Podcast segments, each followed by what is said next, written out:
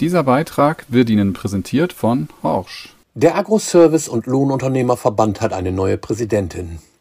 Das auf dem jüngsten Verbandstag neu gewählte Präsidium hat Sibylle Pfitzmann-Frese zur Präsidentin gewählt. In einer Zeit vieler Herausforderungen für die Agrarbranche sicher kein einfacher Job. Wir haben mit ihr über ihre Motivationen und Ziele gesprochen. Frau Fitzmann-Frese, erstmal nochmal herzlichen Glückwunsch zu Ihrer Wahl. Danke. Äh, was hat Sie seinerzeit zur Kandidatur bewogen? Was hat mich bewogen? Ich habe 95 hier im Unternehmen angefangen und ich kann Ihnen nicht genau sagen, ob es 96, spätestens ab 1997 war ich in der Kassenprüfungskommission drin. Mhm. Aus dieser Kassenprüfungskommission bin ich dann irgendwann in diesen Vorstand Nordost gekommen, 2013. Wir haben uns ja dann äh, in Siebsen vereinigt mit den Sachsen und Thüringern. Da war ich dann auch im Präsidium und dann hat sich das jetzt so ergeben, ganz einfach. Wie sind Sie denn überhaupt in die Agrarbranche reingeraten? Können Sie da ein bisschen was über Ihren Werdegang da mal erzählen? Kann ich sagen. Äh, Abitur, Studium, ich bin eigentlich Wirtschaftspädagogin, ausgebildete Berufsschullehrerin für den kaufmännischen Bereich. Ja. Mein Vati war hier zu DDR-Zeiten ACZ-Leiter, war dann nachher GmbH-Geschäftsführer. Äh, ich habe in Berlin gewohnt und dann war irgendwie mal so der Wunsch, doch wieder äh, zurückzuziehen. Und dann hat es hier geklemmt äh, mit der Buchhaltung. Und dann kam so die Idee, du kannst das doch, du hast das doch studiert, möchtest du nicht. Und seit 95 bin ich hier im Unternehmen. Es war nicht immer einfach, wenn man nicht die Tochter vom Chef sein möchte. Ja. Äh, muss man mehr machen als jeder fremde Dritte.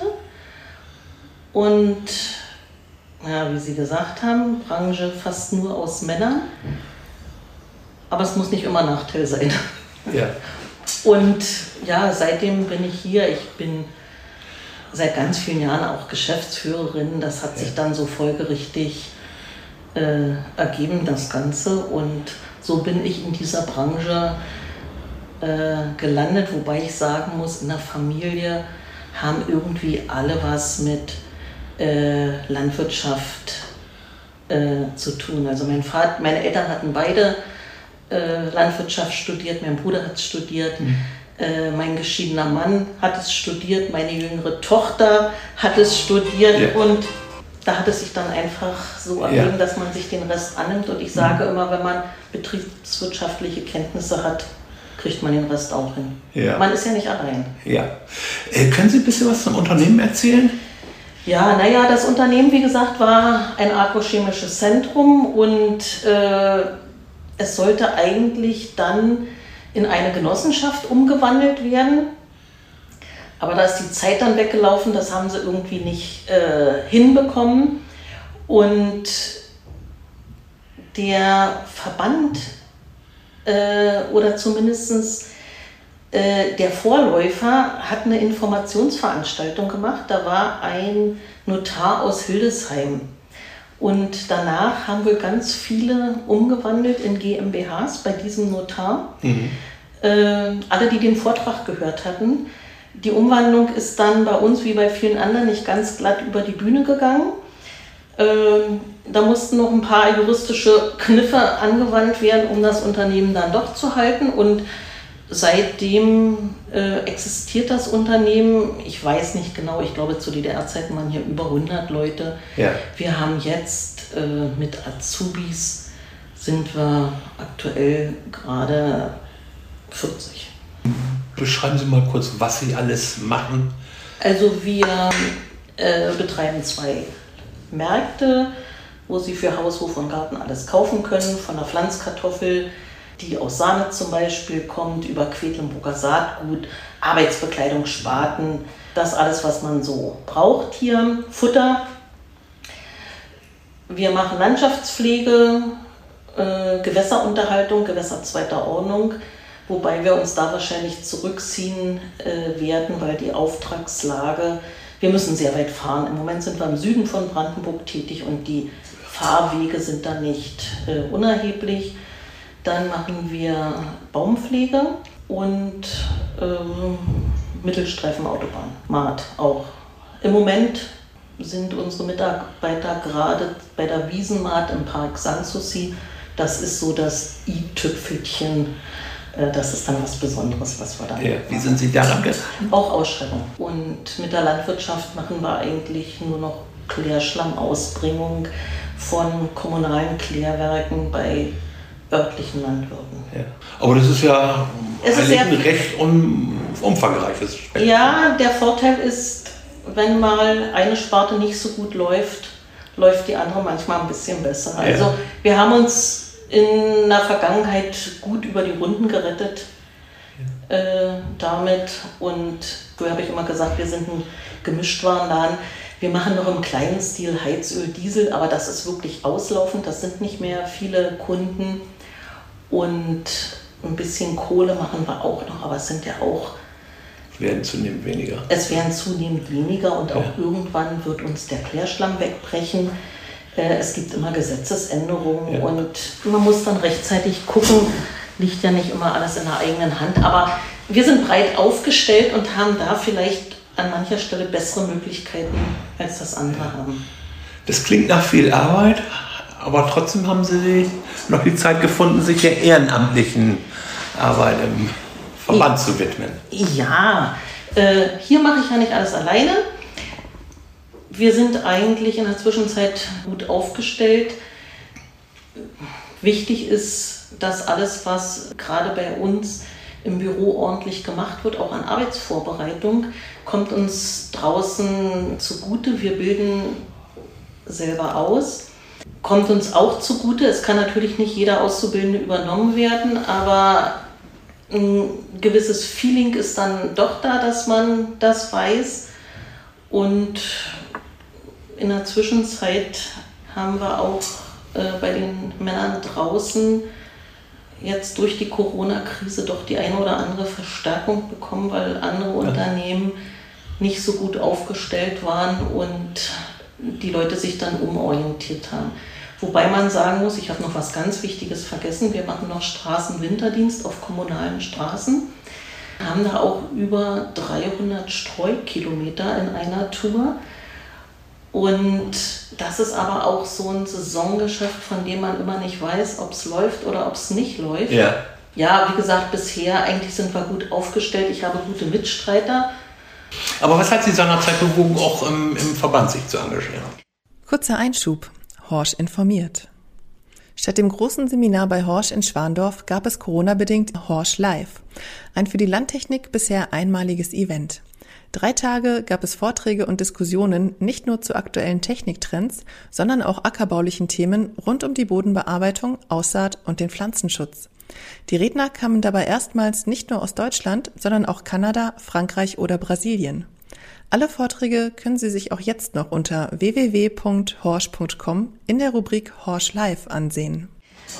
Ich habe, ich glaube 1996 oder 97 losgelegt und mein Vati war ja Gründungsmitglied vom ah, Verband und da bin ich da ganz einfach, ich sag mal so, reingerutscht und es hat wahnsinnigen Spaß gemacht, dieser Austausch mit dem Berufskollegen, der unerlässlich ist. Man muss nicht jedes Mal das Fahrrad neu erfinden. Mhm. Äh, man kennt sich, man tauscht sich aus und wir sehen es ja immer wieder. Als Alleinkämpfer komme ich nicht so weit wie in einer Gemeinschaft und deswegen finde ich einfach, dass die Verbandsarbeit notwendig ist.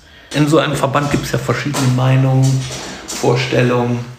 Äh, ich habe es auch auf der Jahrestagung wieder ein Stück mhm. weit mitbekommen. Wie gehen Sie als neue Präsidentin damit um? Im Präsidium sind wir ja so aufgestellt, äh, dass sowohl der Handel als auch die Dienstleistungen über Präsidiumsmitglieder vertreten sind bei uns im Präsidium. Mhm. Es geht unendlich sachlich bei uns zu. Jeder versucht sich wirklich einzubringen. Und die unterschiedlichen Strömungen, also bisher war das jetzt nicht so, dass irgendwas gedroht hat, auseinanderzufallen, sondern wir haben uns immer bemüht, wenn die eine Sparte mehr Probleme hatte als die andere, dass wir da gemeinschaftlich äh, Lösungen finden. Und ja, eigentlich geht sowas nur im Team und es geht auch weiter nur im Team. Also Ich bin ja nur der Hut sozusagen jetzt Ja. vom äh, Präsidium. Mehr ist es ja nicht. Also Mhm. es sind ja viele andere da. Ähm, besonders gut finde ich, dass wir so viele Jüngere jetzt dazu bekommen haben und die natürlich wieder andere Sichtweisen haben. Aber Ja. äh, es gilt ja nur, das aufzunehmen, drüber zu reden und es umzusetzen. Wie hat sich das ergeben, dass relativ viele junge Leute dazu gestoßen sind? Wir haben vor einigen Jahren eine, wie es viele Verbände machen, eine Nachwuchskräftegruppe eingerichtet. Ja. Und die treffen sich auch regelmäßig, machen teilweise andere Veranstaltungen, weil natürlich auch so ein bisschen Berührungsängste von äh, Seiten der Jüngeren sind. Die wollen mit uns nicht immer unbedingt auf eine Ebene gestellt werden, können sie vielleicht auch gar nicht, weil das sind ja auch nicht immer Geschäftsführer oder andere leitende Angestellte und da wurde eigentlich eine sehr gute Arbeit geleistet. Und aus dieser Gruppe sind dann der Michael Scharf, die Sabine Jentsch zu uns gestoßen, die einfach auch darauf vorbereitet wurden und gewillt waren, auch Verantwortung zu übernehmen. Ja. So ist das dann gekommen. Und diese Nachwuchsleute haben sich vorletzte Woche äh, wieder getroffen, haben ein Programm gemacht und jetzt sind wieder andere nachgekommen. Und wir versuchen, dass es funktioniert, dass einfach der Nachwuchs gesichert ist. Der persönliche Austausch unter den Mitgliedern ist wichtig, aber äh, Sie sind ja auch ein politischer Verband. Wo sind da die Schwerpunkte, die Sie setzen werden? Die Probleme, die wir so haben als Lohnunternehmer zum Beispiel, die finden relativ wenig Gehör bisher. Wir sind uns bewusst, dass wir nach außen hin unsere Außenwirkung verstärken müssen, um auf unsere Probleme, die wir haben, äh, aufmerksam zu machen. Beispiel Bauernmilliarde. Die Landwirte werden gefördert. Äh, unsere Lohnunternehmen, die zum Beispiel Spritzleistung machen und hochmoderne Technik haben, die viel mehr Hektar haben, die ihre Technik schneller erneuern würden, um die wieder auf den neuesten Stand zu bringen, werden zum Beispiel gar nicht gefördert. Und da müssen wir auch ein Stück weit noch mehr mit dem BLU zusammenarbeiten, dass wir gemeinsam nach außen mehr Gehör finden. Wie wir es im Einzelnen machen werden, kann ich Ihnen jetzt auch noch nicht sagen. Aber das sind so die Überlegungen, die wir in unserer ersten Präsidiumssitzung schon hatten. Wir müssen einfach nach außen unsere Probleme noch besser zu Gehör bringen. Was von der Verwaltungsseite gewollt und gedacht wird und die Praktiker auf der anderen Seite, die wir nicht wirklich zueinander finden. Und da würde ich mir so sehr wünschen, dass es uns gelingt, dass wir uns nicht mehr so viel selber verwalten, sondern Ja. dass dieser Austausch wieder ein anderer wird, ein fachlicher Austausch. Wir wollen auf alle Fälle äh, alle Gremien, die es gibt, nutzen, um präsent zu sein, immer präsent zu sein und nicht mal äh, sporadisch. Wir haben jetzt zum Beispiel auch Kontakt aufgenommen mit dem Landesbauernverband in Thüringen und Sachsen. Der war in letzter Zeit ein bisschen eingeschlafen. Wir werden gucken müssen, ob wir in Ministerien, in den Landesministerien Ansprechpartner wieder aktivieren können, denen wir unsere Probleme vorstellen können und werden uns da vorarbeiten müssen. Was anderes bleibt uns äh, letztendlich nicht übrig. Bestehen da denn bereits Kontakte oder müssen Das bestehen, nein, es bestehen Kontakte, also sehr gute Kontakte durch Dieter Ewald Mecklenburg-Vorpommern, aber das reicht nicht aus. Wir sind ja präsent in Sachsen, Thüringen, Sachsen-Anhalt und in Brandenburg und wir müssen es wieder schaffen, auch außer Mecklenburg-Vorpommern bessere Drähte aufzubauen. Und da wird auch äh, Marco Reppan gefordert sein und wir wollen uns demnächst auch nochmal als Präsidium dann bei der nächsten Sitzung schon, die erste Sitzung war, um sich kennenzulernen und Grundlegendes und wir werden da auch genau festlegen, was wir alles machen wollen. Das ist natürlich ein bisschen schwierig, wir werden uns auch Hilfe nehmen, um da nochmal ein bisschen zu gucken, wenn wir die Ideen alle hätten, dann wäre es vielleicht schon ein bisschen weiter. Und wie gesagt, Corona hat ja auch vieles durcheinander gewirbelt Ja. in der Vereinsarbeit. Und da müssen wir gucken, wie das wieder hinzubekommen ist, dass die Kontakte nach außen eben äh, dann auch da sind. Sie selber bieten mit Ihrem Unternehmen ja eine Reihe kommunaler Dienstleistungen an, wie Winterdienst. Inwieweit spielt dieser Bereich im Verband eine Rolle? Wir haben vor kurzem einen Fragebogen fertig gemacht. Der Rücklauf ist bisher auch gut, den wir auswerten wollen, dass wir genauer analysieren können, was unsere Mitglieder alles noch nebenbei machen. Die Zeit ist ja sehr schnelllebig und die letzte Erhebung ist ein paar Jahre zurück. Wir denken als Präsidium, also noch das alte Präsidium hat das auf den Weg gebracht, dass das einfach nicht mehr ausreicht, weil ja so viele Veränderungen sind. Ich habe vorhin schon gesagt, äh, Kohle, Heizöl, das sind Sparten, die werden vielleicht in manchen Gegenden äh, in absehbarer Zeit gar keine Rolle mehr spielen. Und wenn wir das analysiert haben, werden wir weiter gucken. Ja. Ich weiß es jetzt nicht. Ich kann nur von meinem Unternehmen reden, aber wir haben uns ja nur frühzeitig umorientiert, weil wir einfach Mitbewerber in der Straße hatten, die Landhandel gemacht haben und geografisch, da wir die Letzten in der Straße waren, äh, waren wir die Ersten, die sich dann umorientiert haben. Aber wer bisher gut davon gelebt hat, hatte ja auch gar nicht die Veranlassung, über andere Sachen so unbedingt nachzudenken. Und da müssen wir mit unseren Mitgliedern ja, hilfreich zur Seite stehen, dass man Ideen sammelt, was kann man machen, was natürlich auch nicht so einfach ist, weil man braucht immer Technik, man braucht Aufträge, die Technik muss ausgelastet sein und zum Schluss muss alles bezahlbar sein. Im kommunalen Bereich haben wir natürlich den Vorteil, viele Aufträge laufen in der Zwischenzeit über drei Jahre. Wenn man den Auftrag hat, hat man eine super Planungssicherheit. Wenn Sie den Auftrag nicht bekommen, dann wissen Sie aber, dass Sie in den nächsten drei Jahren da keine Chance haben, den zu bekommen. Und das geht ja auch eigentlich alles nur über Reinwachsen. Und wenn man spät anfängt, muss man sich vortasten und das hängt ja dann auch ein bisschen von den Kommunen ab. Wenn ich jetzt zum Beispiel an den Winterdienst denke, wie gesagt, wir machen nur kommunale Straßen. Wir hatten Winter, da haben wir nichts gemacht. Ich muss die Technik vorhalten, ich muss das Streugut vorhalten. Wenn ich in der Vertragsgestaltung mich da nicht gut auskenne, bei uns ist es so, wir werden bezahlt, wenn wir Winterdienst machen. Also wir haben keine Pauschalverträge. Dann habe ich, wenn ich Pech habe, das Salz gekauft, habe meine Maschinen in Ordnung und habe keinen Winter und bekomme kein Geld.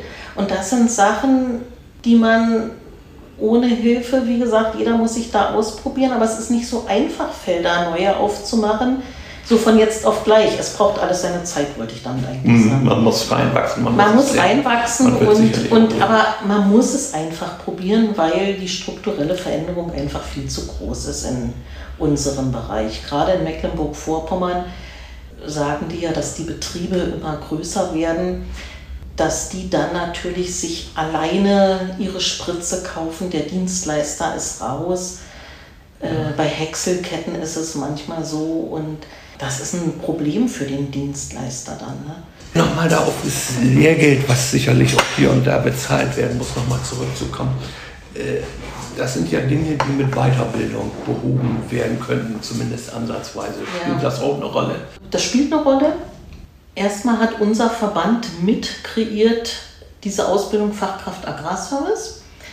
Äh, Ich selber finde, dass das eine super gute Ausbildung ist, weil sie sehr vielseitig ist. Ich bin auch im Land Brandenburg Prüferin, weil das einfach dazugehört, obwohl ich selber nur einen einzigen ausgebildet habe.